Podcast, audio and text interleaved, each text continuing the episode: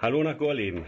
Ja, hallo, schönen guten Abend. So, kurze Einleitung ähm, für, das, für die Zuhörer, ähm, worüber wir jetzt reden wollen. In den letzten Wochen stand das Thema Atomkraft ja mal wieder ganz oben in der politischen und öffentlichen Debatte. Laufzeitverlängerung der Kraftwerke, Wiederaufnahme der Arbeiten am sogenannten Endlager Gorleben, Evakuierung des abgesoffenen Zwischenlagers Asse und, und, und. Und jetzt soll Anfang November der nächste Castortransport ins sogenannte Zwischenlager Gorleben stattfinden. Ähm, Frage an dich vom Anti-Atom-Plenum Gorleben. Ähm, was für ein Transport wird denn jetzt erwartet und wie gesichert ist denn der Zeitpunkt des Transports? Also es ist schon sehr gesichert, dass der Zeitpunkt des Transports im Bereich ähm, Abfahrt aus der WAA in Frankreich 5. November und Ankunft in Wendland, Gorleben dann so 8. November rum sein wird.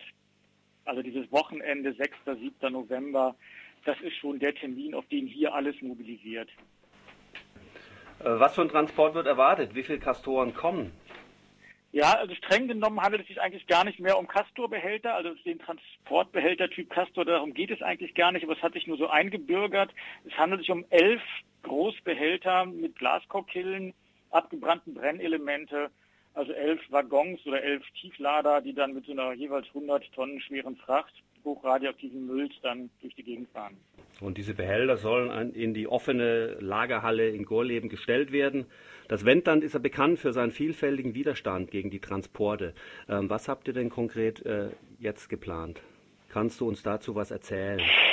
Ja, ähm, klar, also es hat eigentlich schon jetzt am, am Wochenende jetzt angefangen, vor zwei Tagen, ähm, einfach weil, wie er schon gesagt hat, die, der Rahmenbetriebsplan für das Erkundungsbergwerk, das ja offiziell überhaupt kein Endlager ist, sondern immer noch nach Bergrecht weitergearbeitet wird, ohne dass da irgendjemand offiziell behauptet, es ginge um Atomrecht. Da ist jetzt weitergemacht worden. Es hat ja schon mal so ein bisschen Probeblockaden gegeben, so an sechs, acht Orten. 1500 Leute haben sich beteiligt. Und ähm, das war so ein kleiner Auftakt und es wird sicherlich jetzt, was, was erwartet wird an diesem ersten Novemberwochenende, das ist so eine wirklich fette Großdemonstration an diesem Samstag, ich glaube es ist der 6.11., mittags, nachmittags in der Nähe von Dannenberg. Und dann geht das, denke ich, über in eine ganze Reihe von Blockadeaktionen entlang der Schienenstrecke und auch der Straßenstrecke. Also die Schienenstrecke, die führt dann die letzte nicht elektrifizierte, nur für den Castor vorbehaltene. Das sind 50 Kilometer von Lüneburg nach Dannenberg. Da wird der Castor, werden diese elf Behälter umgeladen auf Tieflader und dann fahren die nochmal 20 Kilometer auf der Straße. Und ich denke, das wird da überall Blockaden geben. Hm. Wie kann man sich denn ähm, in die Proteste mit einbringen? Äh, gibt es irgendwelche Anlaufstellen, wo Leute von außerhalb sich informieren können? Ja, das hat sich ja hier schon sehr gut eingespielt in den ganzen Jahren. Das ist ja jetzt das zwölfte Mal, dass sowas passiert. Das heißt, es gibt eine ziemlich gut hingestellte Infrastruktur von Infopunkten und Camps. Also es gibt ähm, mit in, in Planung sind meines Erachtens fünf oder sechs Camps zum Übernachten. Es gibt eine Schlafplatzbörse. Es gibt so ein halbes Dutzend bis ein Dutzend ange, angemeldeter Infopunkte, wo Leute sich einklinken können. Und das Ganze steht auch schon ab den Tagen vor dem Castor. Mhm. Also auch vor dem Wochenende. Jo. Also viele Menschen fürchten sich, wahrscheinlich gerade auch nach den massiven Wasser- und Polizei, äh, Wasserwerfereinsätzen, Polizeieinsätzen der Polizei in Stuttgart äh, bei den Protesten gegen den Bahnhofsumbau äh, vor polizeilicher Repression. Ähm, was ist denn die Erfahrung der letzten Jahre mit den Atomtransporten? Womit ist zu rechnen? Ja, ich glaube, dass es immer schwer ist, über polizeiliches Verhalten und polizeiliche Strategien bei so riesen Großereignissen zu spekulieren ich würde es mal so sagen, durch eine ganz umfangreiche juristische und politische Begleitung waren die letzten Transporte mh, hm, leidlich glimpflich. Also wenn man bedenkt, dass da 15.000 bis 20.000 Polizisten im Einsatz sind, ähm, dann kann man sich ja vorstellen, natürlich gibt es immer wieder ähm, brutale und harte Einsätze.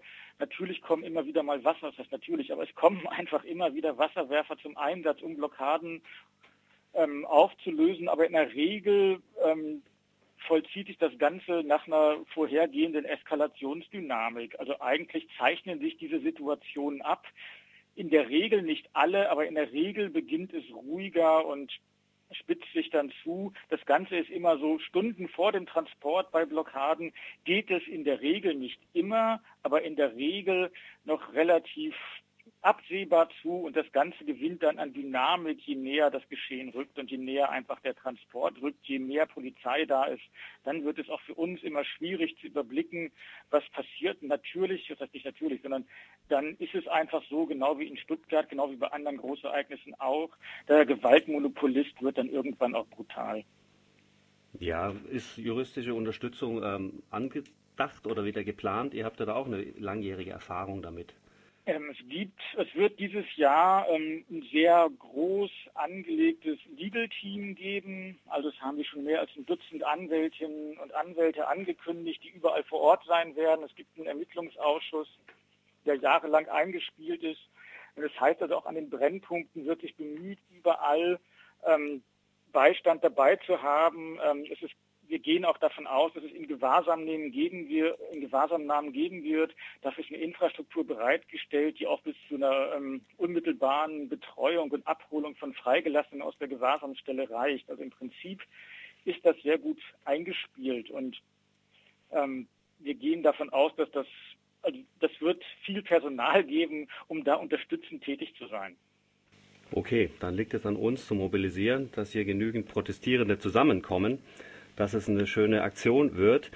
Ähm, wir sehen uns alle Anfang November in Gorleben, sage ich mal. Sind wir doch schwer hoffen. Und kann hier an dieser Stelle nochmal sagen, dass auch von Marburg aus Busse fahren oder zumindest ein Bus, der fährt am Samstag, den 6. November, früh morgens los zur Demo nach Dannenberg. Und Fahrkarten gibt es äh, in der Buchhandlung Roter Stern zu kaufen. Ansonsten achtet auf Flugblätter, achtet auf Plakate. Und dir danke ich für das Interview und wünsche uns viel Erfolg bei unseren Protesten. Ja, ja. vielen Dank. Ja, danke auch an Alles euch. Alles Gute in, im Wendland. Wir Tschüss. Tschüss.